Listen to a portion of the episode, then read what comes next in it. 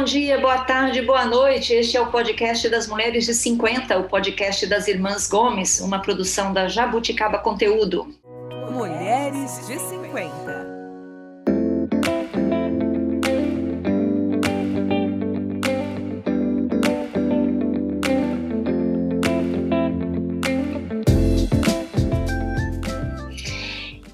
É o sexto episódio da nossa sétima temporada do podcast Mulheres de 50. Estamos aqui já com 66 episódios no ar, que você pode ouvir todos lá no Spotify, no Google Podcast, no Apple Podcast. Você sabe que a gente toda semana se encontra aqui, nós somos quatro irmãs na faixa dos 50 anos. A gente se encontra aqui para falar de um tema que a gente acha que é importante, que merece ser tratado e que a gente quer tratar, tá certo? Eu sou a Tereza, sou jornalista, moro em São Paulo e estou aqui com as minhas três irmãs. Oi, Mel. Oi, meninas. A Mel é veterinária, mora em Naviraí. Eu estou invertendo a ordem hoje, tá? Estou rebelde. É, quem está aqui também é a Sandra, nossa caçula que mora em Curitiba. Oi, Sandra. Oi, meninas. E a Lúcia, que mora em Toledo, no Paraná. Oi, Lúcia. Oi, bom dia, boa tarde, boa noite.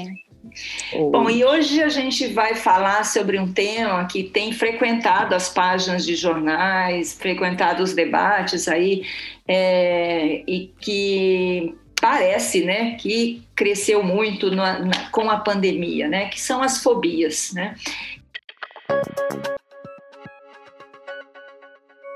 E para falar sobre fobias, a gente trouxe aqui um convidado, o psicólogo clínico e professor de cursos de pós-graduação, mora no Rio de Janeiro, na cidade do Rio de Janeiro, o André Luiz dos Santos Pereira. Oi, André. Oi, André. Olá, boa tarde, bom dia, boa noite.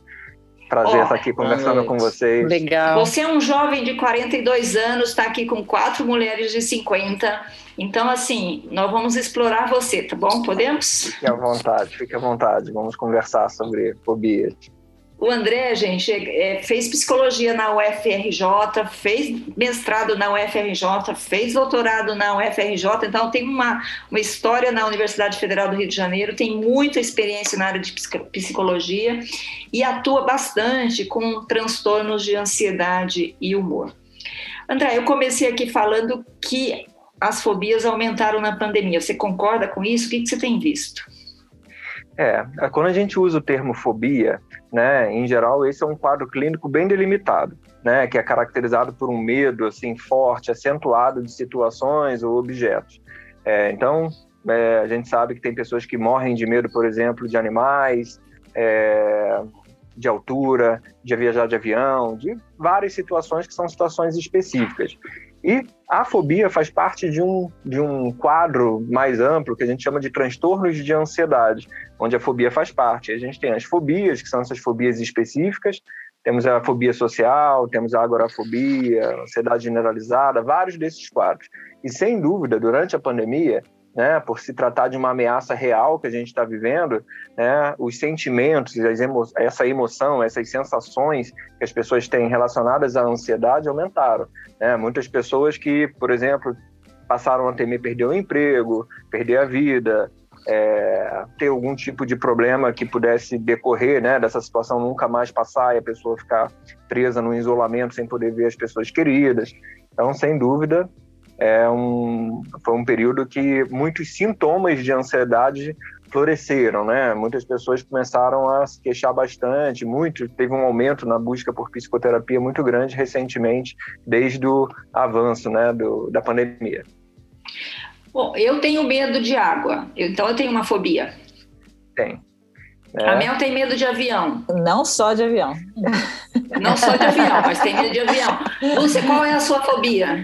Minha fobia? Ah, se trauma, assim, de alguma coisa, acho que eu não tenho, não. Você tem, você tem, você tem medo de gatinho, filhote de, neném, de gatinho. Ah, é, verdade, é verdade. Tinha esquecido, tenho medo de filhote de gato. E Sandra, você tem medo de quê? Tem fobia do quê?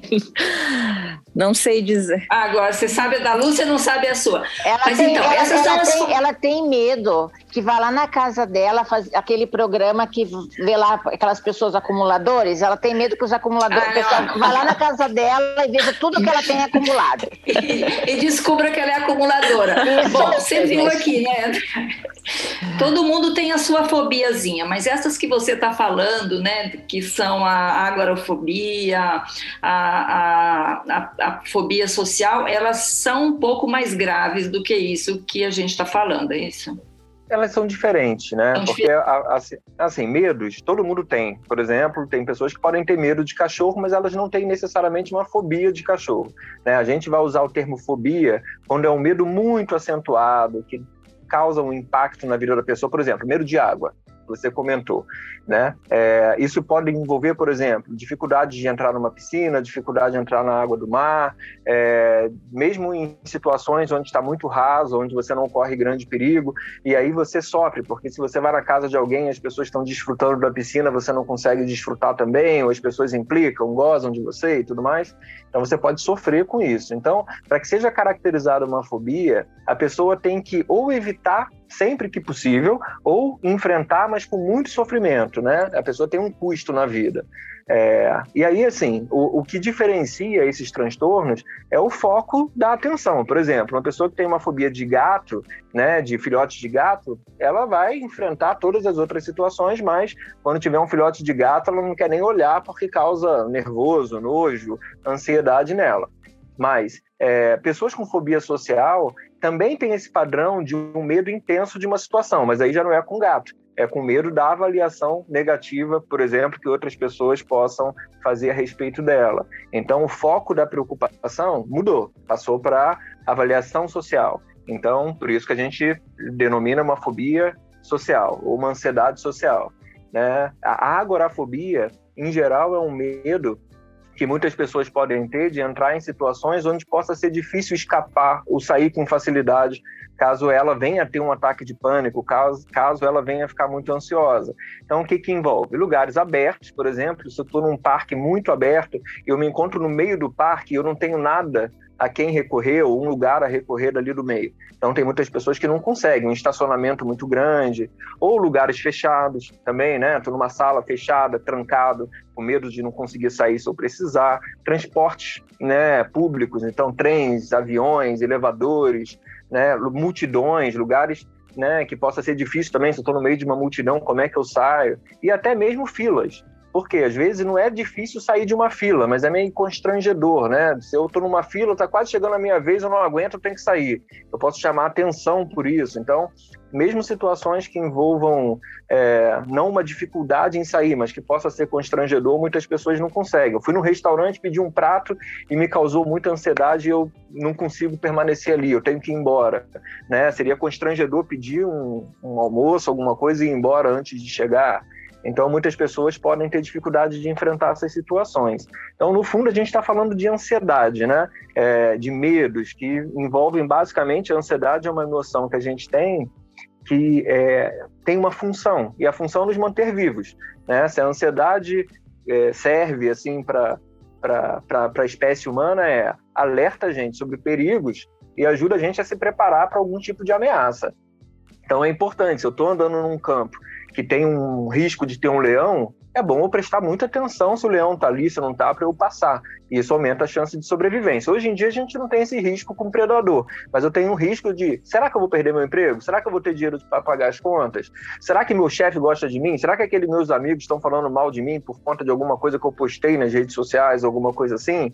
Então são outras ameaças que a gente tem, né? Quer dizer, pensar isso, todos nós pensamos. O problema é quando isso toma conta da sua vida. Exato. Quando você começa a evitar situações que seriam prazerosas ou importantes para você pelo medo. Então, por exemplo, uma pessoa, um profissional pode evitar dar palestras ou falar em público pelo medo de não causar uma boa impressão e assim perder a chance de se desenvolver na profissão. É, ou um professor, né, que olha, não, vou trabalhar só na, na parte administrativa porque eu não consigo é, me expressar muito bem. É, ou imagina uma pessoa que tenha que trabalhar viajando para lugares diferentes que não consegue andar de avião, né? E aí imagina, tem que sair do Rio e ir para Salvador de ônibus. Vai demorar muito mais horas do que se fosse de avião. E aí isso acaba causando muito sofrimento. Aconteceu já um caso assim de uma pessoa que eu via muitos anos atrás que a família tinha, né, morava no Rio e tinha que viajar para Salvador e é, uma, da, uma das pessoas da família não conseguia ir de avião. Então, enquanto todo mundo ia junto, ela demorava às vezes um, dois dias para chegar no mesmo lugar por conta dessa fobia, né? Que era o medo do avião cair, de, de passar mal, não conseguir chegar. É verdade. Tem gente. Tem gente que não Tem vai. gente que não embarca. A gente conhece alguém. Voo, né? Tipo assim, na estrada. É, tem gente que ganhou uma viagem, era para viajarmos quatro irmãs e só fomos em três porque uma quarta não conseguiu embarcar no avião. Eu não vou contar Tem quem é, gente, não, André, mas que nem vai. Tem. Né? É muito comum. Tem um, tem um estudo, é, acho que é do Ibope, que 42% dos brasileiros eles tinham algum medo, algum desconforto em andar de avião. E 10% chegava a não conseguir andar mesmo, né? Então não é um problema tão incomum? É, assim, na clínica, né? Para quem trabalha assim com, com esse tema da ansiedade, muita gente procura atendimento. De onde vem isso? Porque, tipo assim, eu não me lembro de nenhum episódio, né? Desde a Você primeira... viajou muito de avião. Não antes. mas, de- não, mas desde a primeira vez que eu, que eu andei de avião, eu já tive pânico. O que eu conseguia antes era controlar, e depois eu perdi o controle sobre isso, entendeu? Então, de onde vem? Se eu nunca havia andado de avião, eu nunca. De onde veio isso? Eu não sei, eu não consigo identificar. É porque nem todas as fobias, realmente, as, as pessoas que sofrem né, de uma fobia conseguem determinar o momento em que, de repente, desenvolveu aquele quadro. Tem algumas explicações psicológicas. Uma delas é fruto de um trauma, né? Então, uma pessoa ficou presa no elevador muito tempo e aí passou a desenvolver fobia de elevador. Mas nem todos os casos são assim. Além da experiência direta, pode ser por o que a gente chama de aprendizagem vicária, que é você observar alguém que tem medo. Então, se eu tenho, sei lá, minha mãe tem medo de cachorro e eu convivo sempre com a minha mãe, minha mãe sempre apresenta medo de cachorro, eu posso aprender aquele ter, a ter aquele, me, aquele medo, mesmo que o cachorro nunca tenha me mordido. Né? É, além dessa aprendizagem, que é pela convivência, também é pela a, a- a transmissão de informações. Pessoas, por exemplo, com medo de avião, às vezes costumam ficar muito impressionadas com as notícias de queda de avião ou de acidentes aéreos, coisas assim, e acabam gerando mais medo. Então, por exemplo, escorpiões. Ah, Um menino morreu é, picado por um escorpião, e aí a pessoa tem aquela sensação de que se estiver perto de um escorpião, se o dia ver um, um escorpião, que ela possa morrer, né? E aquela questão de que a mãe sofre um trauma, está grávida, leva um susto, e isso passa esse medo para o filho. É. Qual que é a explicação disso? Porque o meu medo de gato é porque minha mãe levou um susto. A única explicação é minha mãe contava que quando ela estava grávida de mim, ela entrou na dispensa, o gato pulou nela, ela se assustou. O meu filho tem pânico de aranha. Eu não tenho medo de aranha, mas eu estava grávida dele e uma aranha armadeira fez bote para mim. Eu peguei o chinelo e matei, só que eu me assustei. Aham. Ele morre. Ele tem medo de aranha e eu nunca contei isso para ele desde até ele Sim. crescer. É porque tem algum. a- a- essa- esses três tipos né, de, de medos, é por experiência direta, por alguém demonstrar medo, ou porque você recebe muitas informações. Tem uma outra, que eles chamam de aprendizagem preparada. É como se fosse inato.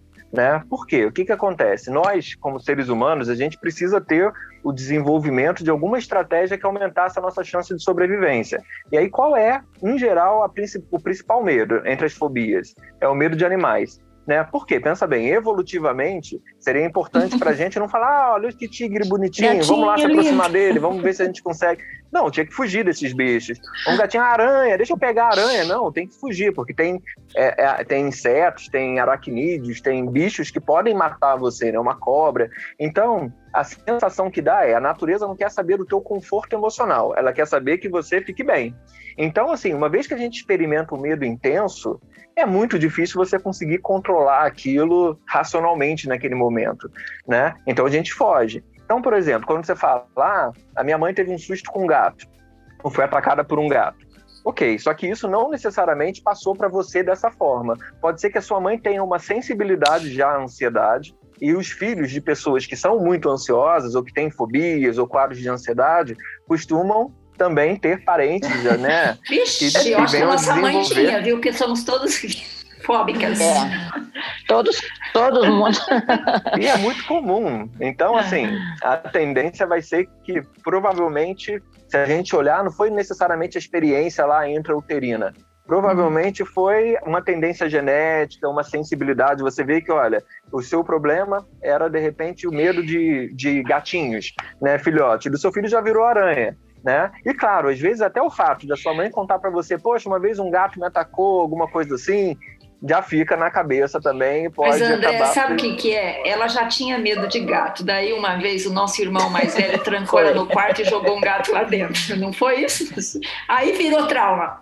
Mas eu já tinha, mas eu já tinha muito medo, porque eu não conseguia nem olhar. Eu já era muito é. Eu era muito pequena. Mas assim, é uma fobia que eu consigo controlar hoje em dia. Não é que hoje em dia eu não consigo olhar para o gatinho uhum. e. Não, não quero passar a mão, não quero que chegue perto de mim, mas eu consigo controlar. É uma coisa que eu consegui controlar. Sandra, né? eu lembrei de várias agora, para pensar. começou agora... a conversar e começou, o André começou a falar. Culpa da nossa mãe, André.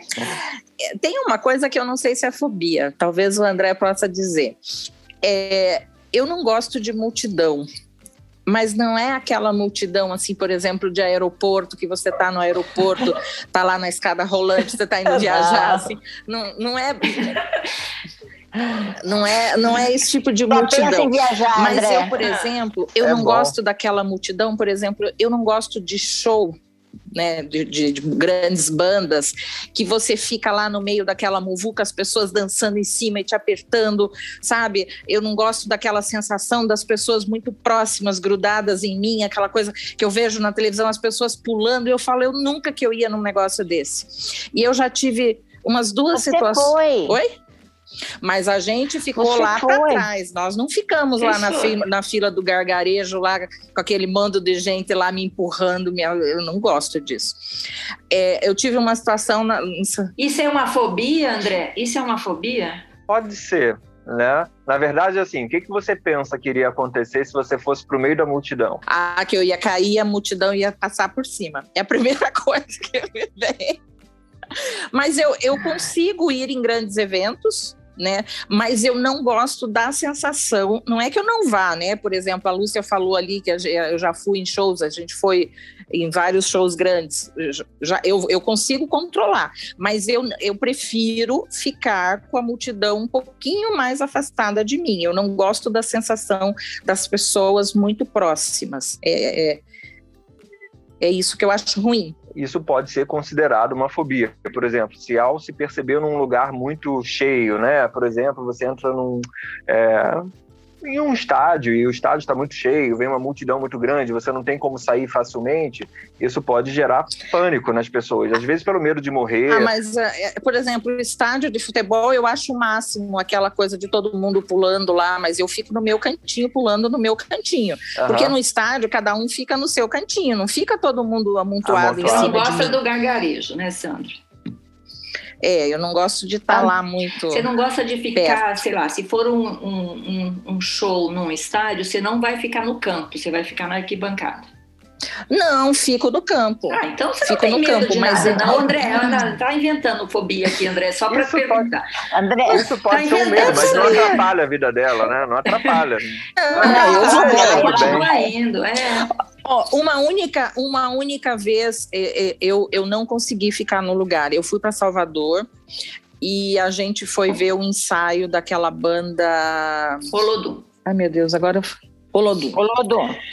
E pessoas estavam todas bêbadas dançando e aquelas pessoas vinham para cima de mim e aquilo foi me dando um, uma agonia. E aí eu falei para o meu marido: olha, vamos, porque tem muita gente perto. E aí a ah, gente. normal. Aí eu fui embora. Foi a única vez assim que eu deixei realmente de fazer alguma coisa por conta dessa sensação ruim que me dá. Estádio de futebol não tem problema, eu acho legal.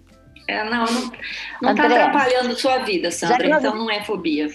Ah, já que, é, já que estamos aqui nos Mulheres 50, como é que é, é, Tem a fobia, o medo de envelhecer? Tem. O que acontece é que aí já é um, um a gente usa esse termo, né? Às vezes, ah, fobia de envelhecer, mas o que, que a gente está falando? Uma dificuldade de se adaptar a novas fases de vida, né? Então, muitas vezes, não é necessariamente uma fobia, tecnicamente, com esse nome, mas pode ser uhum. uma ansiedade, uma ansiedade generalizada. Às vezes, o medo não é só de envelhecer, é do. É, dos problemas ou dos eventos que eu imagino que vão acontecer para envelhecer. Então, é, ah, de repente eu vou ter que me aposentar, eu dou muito valor ao meu trabalho, é, ou o medo de, de repente, mudar a aparência, o medo de desenvolver uma doença, o medo da morte. Tem várias coisas que podem estar associadas ao envelhecimento, né? Já que a gente está aqui nessa, na faixa dos 50, como é, conviver e lidar com isso para melhorar esse, esse, né, esse medo do envelhecimento? Como é que as, as mulheres, os homens que estão nos ouvindo, podem fazer para melhorar esse medo de envelhecer?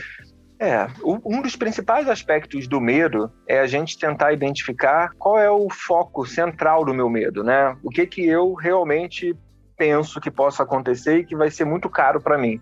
Então, se eu temo, por exemplo, é, parecer menos atraente, às vezes tem algumas pessoas que podem ficar preocupadas, sempre foram muito atraentes, têm medo de perder é, essa capacidade né, de atrair pessoas, de ser desejado, desejada, por aí vai. O que a gente precisa trabalhar, muitas vezes, são os valores dessa pessoa também, né? É identificar, assim, o que, que significa estar vivo para você, né? O que, que significa ter sucesso para você na vida. Às vezes a gente atribui muito sucesso a juntar muito dinheiro, ou a ter uma aparência física perfeita, ou a ter uma potência física, né? A ser capaz de fazer tudo, não precisar de ninguém para nada, ou de ter aquela sensação de uma vida eterna que é sempre bom, né? Tem uma frase que diz que ah, na infância a gente tem a ideia de um futuro longo e na velhice a lembrança de um passado curto, né? E às vezes é isso, às vezes a gente gostaria de poder ter aquela potência que a vida nos traz. Ah, não, minha vida eu vou poder fazer, seguir todos os planos que eu quiser. E às vezes a gente começa a se deparar com situações que mostram que, olha, você não pode tudo sempre. Vão chegar momentos que você vai ter algumas limitações, né? Seja por idade ou seja por qualquer outra condição. E aí, se a gente puder, né, tá baseado em valores de desenvolvimento, de troca, né, com, com quem a gente ama, com a nossa sociedade, com a, com a nossa comunidade, é, de buscar aprender, de fazer coisas que a gente ainda pode fazer, vivendo o presente, né, tentando ter uma vida boa, é a melhor maneira da gente tentar lidar com as perdas que a gente possa ter no futuro. O pior para uma pessoa vai ser sempre ter a sensação de que a vida que teve não foi bem vivida né? Se a gente tem a sensação de que, poxa, desperdicei muita coisa, tem um monte de arrependimentos na vida, vai ser mais difícil lidar com o envelhecimento. Quando a gente vive e, ah, errei, acertei, né, falhei, pedi desculpas, me superei, estou aprendendo, estou me aperfeiçoando, a gente, em geral, aceita melhor, né? A, a, perda, a morte, a aproximação né, com, com, com, esses, com essas perdas que o envelhecimento às vezes pode trazer. E os ganhos também, afinal de contas, você ganha maturidade, você ganha muita história para contar, muita experiência. É que a gente muitas vezes não quer negociar isso, né? Me preparando para essa sua entrevista com você, André, eu me, me deparei com esse termo tanatofobia, que eu não uhum. conhecia, que é o medo excessivo da morte. Já que a gente está falando aí de envelhecimento, que isso é comum, quer dizer, essas eh, pessoas com, com medo realmente de morrer? E como que isso, você até citou um pouquinho mais no começo da nossa conversa sobre o medo de morrer na pandemia. Como é que, como é que isso ocorre? Fala mais, por favor. Pois é, é assim, se a gente pensar no que é mais importante em relação à ansiedade, é nos manter vivos, né? Vamos tentar é, não morrer, né? Vamos levar os nossos genes para os nossos descendentes. É, então, a morte sempre é um assunto muito delicado para a maioria das pessoas. Tem um livro, por exemplo, do Irving Allen que se chama De Frente para o Sol, que é um livro que ele trata do tema da morte. E por que, que é de frente para o sol? Ele diz que machuca olhar para o sol, assim como machuca a gente olhar muito tempo para a morte, né? Seria difícil a gente viver né, sair de casa de manhã, olha, tchau, se eu não morrer, eu volto à noite. É, a gente não, vou voltar à noite e pronto, tá tudo bem. E a gente não quer aí, se alguém começar a falar de morte, tá parecendo que é um baixo astral danado. Um pouco desse medo todo mundo tem, né? A gente precisa lidar com essa incerteza, a gente não entende, tem, apesar das religiões, às vezes tentarem explicar e acalmar é, as pessoas, dar um sentido para isso tudo, para muitas pessoas às vezes não é o suficiente o que acontece é que tem situações na vida que nos aproximam muito da morte, né? Então, eu estava vindo num carro, sofri um acidente, morreu o outro motorista, ou eu estava num ônibus que capotou e morreram pessoas próximas a mim, eu poderia ter morrido. Isso às vezes desperta essa sensação de que eu sou finito, né? A qualquer momento isso pode acontecer comigo. E isso, se a pessoa tem um estado de ansiedade maior, ela pode começar, de repente, a ter medo de morrer dormindo, medo de contrair uma doença e morrer, medo de sofrer um acidente, ou medo de que outras pessoas queridas e amadas morram. É a perda dessa segurança de que a vida é estável, de que as coisas acontecem de uma forma previsível, né? No fundo, o que a gente gosta, o que a gente mais gosta na vida é a previsibilidade. Eu vou sair de casa de manhã e vou voltar à noite. Quando alguma coisa acontece no meio do caminho que não é bem isso que, que, que ocorre, a gente acaba desenvolvendo muita preocupação e muito medo além do medo da morte em si, as pessoas podem ter medo assim: o que, que vai acontecer com meus filhos? O que, que vai acontecer comigo? E aí tem medo. Mas eu, por exemplo, uma pessoa que tem claustrofobia, medo de estar num lugar fechado, ela se imagina num caixão. Nossa, eu não quero, não quero ser colocada num caixão ou embaixo da terra ou cremada. Então pode ser podem ter várias preocupações em relação a isso. A, o que, que acontece comigo? Qual o sentido, então, da vida se eu morrer? Para onde eu vou? O que, que vai acontecer comigo? E aí tem pessoas que acabam não conseguindo. Né? Toda vez que tem um pensamento de que algum dia vão morrer, tem um ataque de ansiedade, podem ter ataques de pânico. Né? Tem, tem pessoas já muito idosas que às vezes têm medo de dormir e morrer, e aí não conseguir mais né, é, e aí às vezes reluta em dormir, sofre, às vezes tem que usar medicamentos para dormir, né? Porque realmente não quer, relutam demais assim pelo medo de que, é, será que é minha última noite? Então isso pode gerar um sofrimento realmente enorme. Ixi, André, quando eu tiver lá aos 90 anos, eu vou ficar pensando isso. embora, embora eu ache que a melhor morte é a melhor morte é morrer com acordar, é dormir e não acordar, não é a melhor, mais tranquila, dormir e não acordar. É a dormir. É, isso é o que todo mundo espera, né? Eu já, eu, é? eu já preferia morrer dormindo. É, tem umas fobias que que para quem não tem aquela fobia, né, é uma coisa muito boba. Mas para a pessoa que tem a fobia, aquilo é desesperador. Oh, ela, ela tá descontando que eu falei que a dela não era fobia. não, não, é que assim, por exemplo, ah, tem gente que tem medo de barata. Barata é um negócio nojento, mas não é algo que vai te dar medo. Mas a pessoa que tem fobia de barata, para ela aquilo é um monstro. Só que você, em determinadas situações, como, por exemplo, eu não tenho medo de barata, e numa situação, se a pessoa está com medo de barata e começa a gritar, eu vou dar risada. Porque a primeira coisa que, que vem isso é errado, assim, a, a, a, gente tem uma outra forma de lidar com isso que não seja o riso, vamos dizer assim. É, o que acontece é que as pessoas, todo, todo comportamento que é muito curioso, que é muito é, inesperado, às vezes gera riso, né? Então, por exemplo, se uma pessoa no metrô começa a cantar alto, e ninguém canta alto às vezes no metrô, as pessoas podem olhar e achar engraçado a pessoa fazendo aquilo, é algo que foge ao padrão. Então, se você tem um medo, por exemplo, ninguém chega para você, nossa, eu tenho uma fobia de leão. Tinha um leão, eu estava andando, o leão apareceu e eu fiquei com pânico. Ninguém vai rir disso, porque, poxa, isso é o esperado. Sim, porque todo mundo tem pânico. Exato. Agora, se tiver um mosquito, né, uma barata, e a pessoa reage como se fosse um leão, você fala, nossa, que reação é essa, né? E parece engraçado. O problema é que, para quem sofre a fobia, a pessoa se sente humilhada. Porque, em geral, ela sabe que racionalmente a barata não vai matá-la. Ela tem um nojo, ela tem uma aversão, ela não tolera aquilo. Mas ela não consegue impedir. Então, o que acontece, eu geralmente, quando eu vou dar aula sobre fobia, eu explico, o tratamento envolve que a gente tenha que fazer com que a pessoa se aproxime daquilo, de uma forma gradual, com algumas técnicas. E há uma diferença entre você aproximar a pessoa de um evento, de uma situação que ela tem medo, aonde ela permite, onde ela dá o consentimento dela, onde ela entende que ela controla aquele evento, que a gente vai juntos, né, se aproximando, e de você ser torturado. Olha, você não gosta de gato? Fecha a porta, joga o gato lá dentro vai ficar aí, né? E aí deixou de ser um tratamento, virou uma tortura. Olha que eu sofri a vida toda, André. Olha que eu sofri a vida inteira, viu? Fora as piadinhas, sabe? Fora as piadinhas. O que acontece irmãs, é que assim, a gente bem, acha engraçado pelo, pela, pelo, a desproporção, né? Mas é, se a gente quer ajudar, a gente primeiro não expõe a pessoa aquilo de uma forma que ela não permita, né? É, e dois, né? Ela pessoa, se estiver passando por um sofrimento grande, indica ela buscar um tratamento. Tem técnicas que são muito eficazes assim para fobia. Uma pessoa que tem uma fobia, ela acha que nunca pode melhorar daquilo, porque é tão intenso. Ela imagina, nossa, como que vão fazer eu perder esse medo? Né? Isso aqui não, não desaparece. Mas existem ferramentas justamente para a gente conseguir. Agora, é, André, assim, melhorar. você falou aí que é você se expor é, é, com uhum. consciência, conscientemente, né, tudo mais. Agora, é, por exemplo, eu tenho medo de água.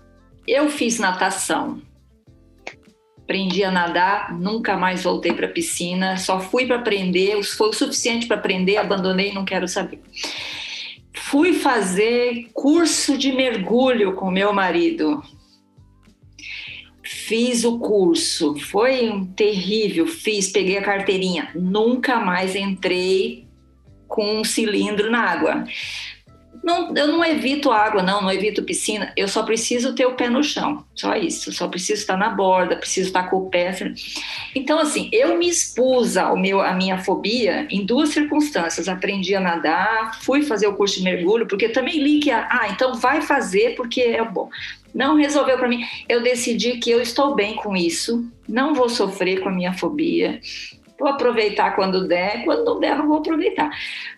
Mas quem quer tratar, faz o quê? Vai para psico... vai, vai, vai para terapia, faz o quê? Qual que é o tratamento? Então, o tratamento em geral, um dos tratamentos mais úteis, né, para quem tem uma fobia, são os exercícios de exposição. Exposição é isso, a gente se aproximar do aquele objeto fóbico, né?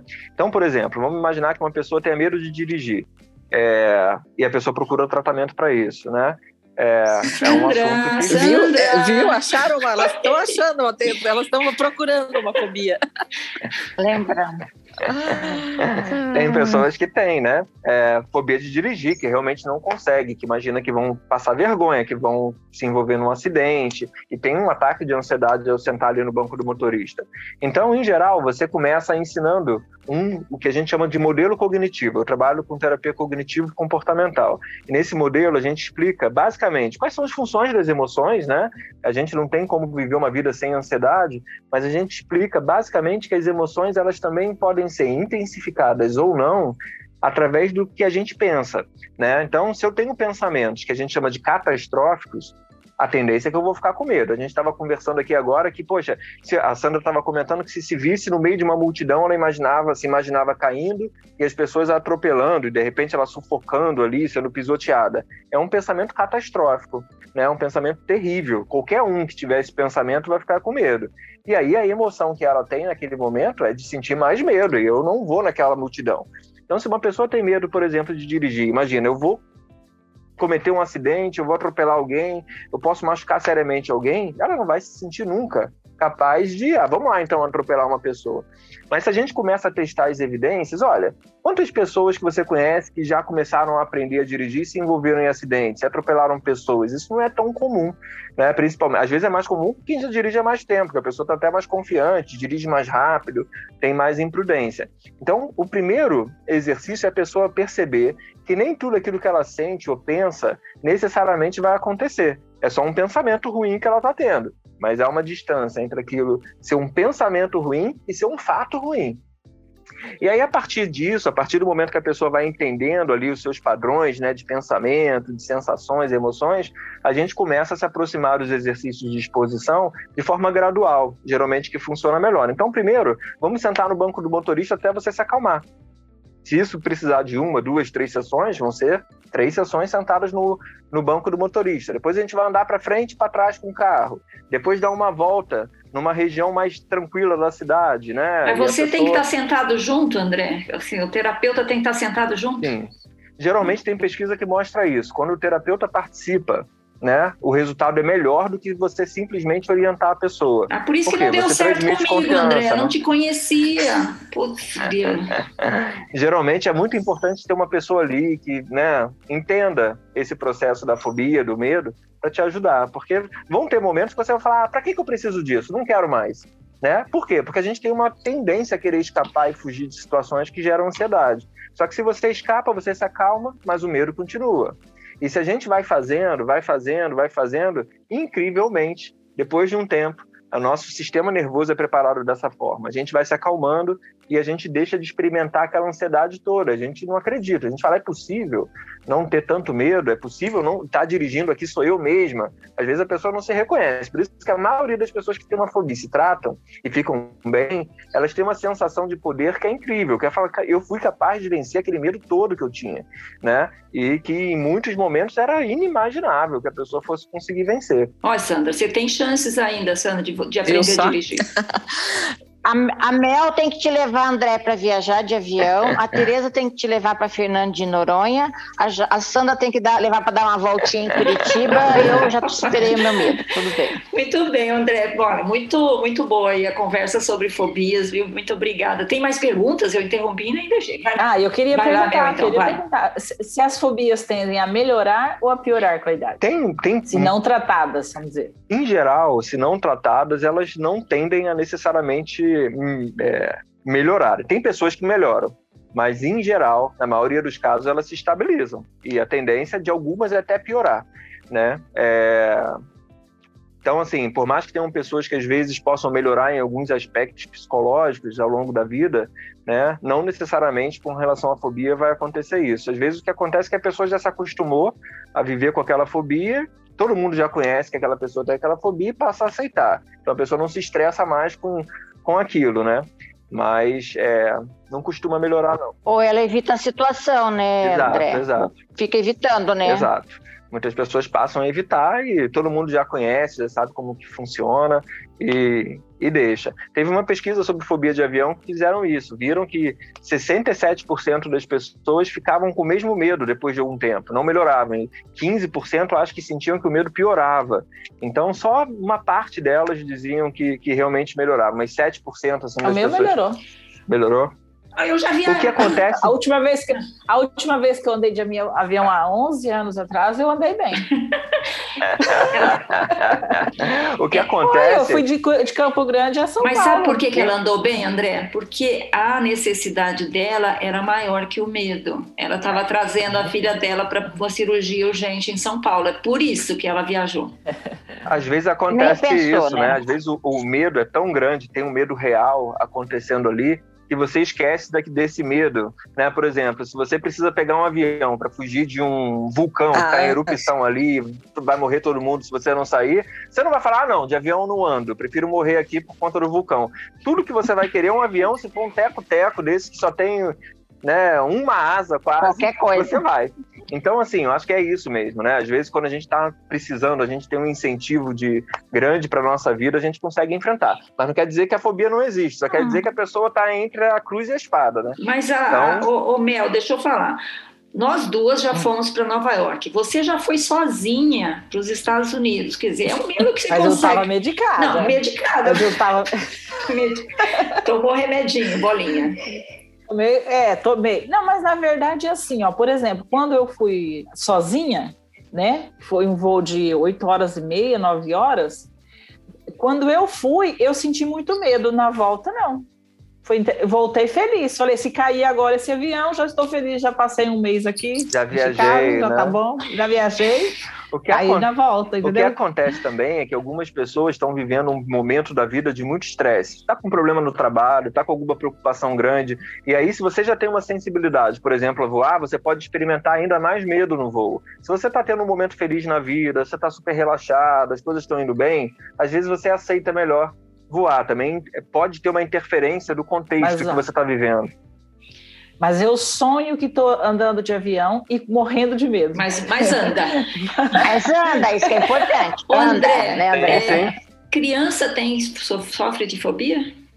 Sofre, é bem comum. Tem crianças que têm medo, por exemplo, de escuro, de fantasma, de animais, né? E podem sofrer demais, às, às vezes até de alimentos, né? É, tem um livro de um jornalista que ficou é um livro muito muito bom assim realmente ele fez uma ótima é, pesquisa que se chama Meus Tempos de Ansiedade, é, do Scott Stossel. É, e aí ele conta que ele tinha fobia de queijo, imagina. Ele não podia ver queijo, ele tinha um, um profundo nojo. E ele também tinha fobia de vomitar, que é emetofobia, se eu não estou enganado. Né, que são, e, e, isso é comum, não é tão incomum assim. As pessoas têm vergonha, às vezes, de falar. Mas tem pessoas que têm pânico de pensar em vomitar, né? E não porque vão passar vergonha, mas pelo medo de sufocar pelo vômito, coisas desse tipo. Então temos as mais diferentes fobias. Já tem uma colega que tratou uma criança com fobia de boneco mascote. Esses bonecos de, de, de é, é, teatro infantil, né? Que usa aquela tem, cabeça tem, enorme. Tem de palhaço, tem, né? É, não, não é nem de fantoche, é aqueles que tem de palhaço, ah, mas são aqueles que vêm na Copa do Mundo, ah, tá. tem lá vestido de, né, ah, é, do, do, símbolo da Copa. Mascote. A pessoa não conseguia, não conseguia ir para Disney, porque nem tem o canarinho da seleção. Exato. A pessoa morria de medo, a criança não conseguia ir para Disney porque tinha muito medo daqueles bonecos. Então, é, crianças também podem sofrer e é um terror, porque para a criança ela não entende, né? Até para, poxa, por que, que, que, que eu estou sentindo isso tudo, né? André, você falou aí da, da, da Disney, né? Da criança que, que, que não vai para Disney porque tem medo dos bonecos. Quando eu era mais jovem, eu sempre andei de, de montanha russa. Eu nunca tive problema assim com altura, com, com, com velocidade. Eu até gosto. Mas eh, conforme eu fui envelhecendo, por exemplo, eu, eu fui o ano passado para Disney, eu, eu, eu andei em poucas montanhas, aliás, montanha-russa não andei em nenhuma, e, e andei num ou outro brinquedo um pouco mais radical, mas, mas não gostei. E isso é amadurecimento ou é fobia? É consciência da idade? É, com o tempo a gente percebe que, opa, não preciso passar por isso, né? Mas, na eu verdade, não. Eu não já preciso. passa por tanto estresse, né? Já tem tanto estresse, né? Às vezes, o fato de você já ter feito bastante, já ter curtido, de repente não te parece mais tão agradável hoje, mas assim, não necessariamente é uma fobia, só deixou de ser interessante, né? Às vezes tem coisas que ao longo da vida vão deixando de ser interessantes pra gente, mas não é exatamente uma fobia, né? É, não te causa sofrimento, você não ficou doida para ir, não foi, então, sinceramente, é só que você não, não tem. E, e homens tem também têm fobia? homens também têm fobia? Homens têm, tem? muitos, né? É, a proporção é um pouco menor, é, é cerca de duas mulheres para cada homem em relação às fobias, mas é, tem muitos homens que têm fobia, fobia de dirigir, né, fobia de andar de avião. Eu atendi um rapaz que eu andei de avião com ele, que era o medo dele era basicamente andar de avião. É, e ele passava mal, ele vomitava quando tinha que andar no avião, especialmente por conta das turbulências, né? O medo era de passar por uma turbulência e o avião cair. Então, tem muitos homens que têm. Só que, pela nossa sociedade, às vezes machista, que o homem tem que ser forte, não pode demonstrar medo, pelas pessoas gozarem, os homens às vezes não comentam muito. Então, eles tentam enfrentar. Tem homens que bebem pra caramba antes de pegar um voo, justamente para tentar chegar no voo e dormir e relaxar um pouco mais. E às vezes dá alguma coisa errada, a pessoa né, passa mal. Então, tem muitos homens que têm também. André, para resumir, a gente tem que se preocupar com a fobia quando ela interfere na sua vida, é isso, né? Basicamente, sim. Basicamente. Se é, você tem uma, tem uma fobia é, eu imagino que eu tenho uma fobia, por exemplo, de um animal, que eu não, não, não, não, não lido com aquele animal, não há motivo para você tratar, né? É, se aquilo ali não causa sofrimento para você. O que a gente tem que tomar algum cuidado é que a gente às vezes finge que não causa sofrimento. Né? Ah, não, eu ando de eu tenho medo de andar de elevador, mas eu ando de escada numa boa. Né? Não, né? Você precisa admitir que aquilo está tendo um impacto. Outras pessoas, principalmente, se outras pessoas estiverem te alertando para isso, né? te dando dicas, você percebe que aquilo te incomoda, te causa algum tipo de limitação, aí por que não? Eu acho que vale a pena tratar, porque o tratamento, em geral, é muito eficaz. Agora, se não te causa sofrimento, se você consegue enfrentar, né, se é um certo desconforto, mas não necessariamente te impede de fazer as coisas, ou você não tem que estar em contato com aquilo muitas vezes, não há motivo, né, para você é, ter que fazer um tratamento muito específico para isso. Mas, não sei que você realmente queira, não, quero. Se, estiver incomodando, procura um terapeuta, um psicólogo, isso. Exato. Né? E se estiver te limitando, né? Ou na tua vida familiar, ou no seu trabalho, ou no teu lazer, procura porque vai vai te ajudar. Eu moro numa região de praia, eu não consigo entrar no mar, eu não consigo frequentar a praia. Poxa, tá me limitando. Então por que não procurar, né? Vale a pena. e tem boas técnicas assim, ninguém vai te obrigar a fazer alguma coisa que você não queira, e nem vai ter essa exigência, tem que conseguir. É. É, então, é procurar um profissional é, que possa tratar bem. Então, ó, procurem o André Luiz dos Santos Pereira, psicólogo clínico no Rio de Janeiro, mas está atendendo à distância, não está, André? Por enquanto, sim. Como é que te acha? Como é que me acha? Tem o, o tem meu e-mail, que é consultórioandrepereira.gmail.com e aí eu mando ali, é, pode entrar em contato e eu é, passo mais informações se for o caso. Muito legal. André, muito obrigada pela entrevista, mas não vai embora não, que a gente ainda muito tem boa. as dicas maduras da semana, tá bom? Quem começa com as dicas aqui? Dicas maduras da semana. Vamos, Vou ver, dar uma vai, dica- você, vou dar uma é forte, dica- corajosa. Vou dar uma dica antiga. Não, porque a gente está falando dessa coisa de fobia, mas na verdade é um personagem que, na verdade, não são fobias, são manias, que é, o- é aquela série The Big Bang Theory, que tem o Sheldon, Ah, passa no bom. HBO Max ainda. É, a gente está revendo aqui em casa, é muito divertido, né? Que é, é, é uma série bem legal. Mas o, She- o Sheldon é fóbico, não é? ele Ele tem umas ele fobias, umas- não tem? É, ele não dirige, né? Ele tem Ele muitas tem- manias. Ele tem umas coisas assim mesmo de, de fobia. Eu, eu, É. nunca, eu nunca assisti, mas pelo que, eu, pelo que eu já conversei com alguns amigos, parece que ele tem um quadro de um autismo. Né? Por isso que ele tem algumas manias que parecem até com toque, alguma coisa, mas seria um, um autismo leve. assim, Ah, o, ah, diagnóstico dele é então autismo saber, leve. não. Muito bem. Então, Big Bang Theory tá passando na HBO Max. HBO HBO Max. Sandra, sua dica. Minha dica essa semana é uma série que eu não sei se tem um público muito limitado, mas a gente está vendo aqui em casa e eu dou muita risada. Se chama Bu. Não sei se alguém Como já é que se ouviu falar. escreve? B-U-L-L. B-U-L-L. é bem legal. É, é um negócio muito doido que aqui no Brasil a gente não tem, mas nos Estados Unidos é bastante comum, que é um, um, um terapeuta que ele se especializou, é, ele- eu acho que a formação dele, se não me engano, é psicólogo, e ele se especializou em júris, é, convocação de júris é, no- nos Estados Unidos. Então, ele tem um escritório que parte é um escritório de advocacia, porque ele tem advogado que faz os júris e tudo, mas o, o legal da série é, é que eles, eles, eles participam da, da escolha dos júris para os casos, né? Para os julgamentos, e, e eles, ele- eu acho muito divertido como eles, para cada situação, eles fazem umas perguntas totalmente loucas que a gente não, não tem noção se aquilo realmente funciona ou não, mas a série é bem divertida. Boom, tá onde? Pra. Prime. Tá onde? No No Prime. Prime. É uma série de advogados, Lu, mas é de psicólogos também, porque tem todo esse lado que ele analisa os jurados e tudo mais. É, é legal. Tudo bem. Então, bom. Lúcia, você tem dica hoje? Hoje eu não tenho Nossa. dica. Eu quero variar um pouquinho, eu não tenho dica. Ah, Semana passada eu dei dica, gente. Credo. você, hein? Lembra você, hein, Lúcia, você, hein? Ó, eu vou dar uma dica, que é um filme que não é novo, mas que eu assisti só agora.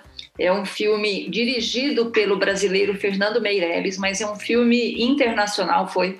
É uma produção austro brasilo-franco-britânico de 2012. O filme chama 360, A Vida é um Círculo Perfeito, que é muito legal, é muito interessante como várias histórias vão se formando e voltam para o início. Então, então, vários personagens em várias cidades no mundo. Você já assistiu, André? Estou vendo você falar assim. Não, não, não, É muito legal porque é mostrando que a vida realmente é um círculo e que a gente não, assim, tudo que a gente faz vai chegar, vai voltar pra gente, né? Ó, tem- só tem ator bom, tem Anthony Hopkins, que a gente já falou dele aqui outro dia com o do filme Meu Pai, né?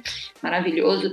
Uhum. Tem o Ben Foster, a Rachel Weisz, o Jude Law e os brasileiros Maria Flor e Juliano Casarré. É muito legal.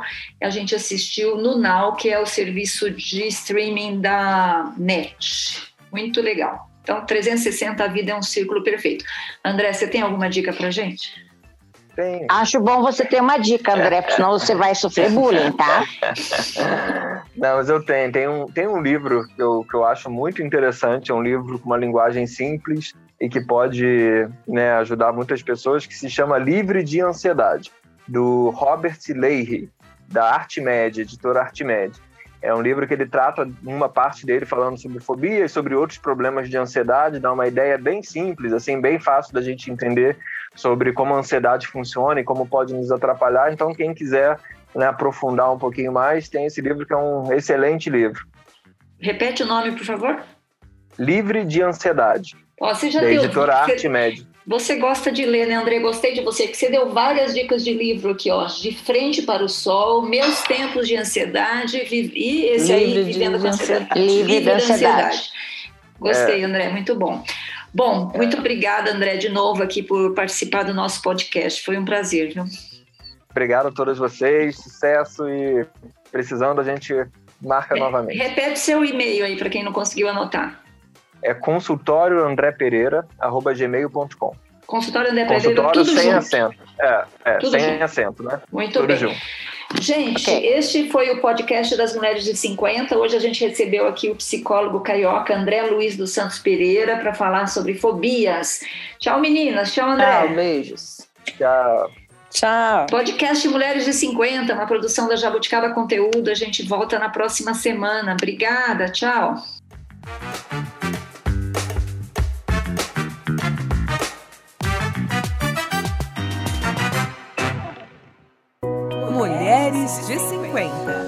Esse podcast foi produzido e editado pela Jabuticaba Conteúdo, contando histórias de quem faz a diferença.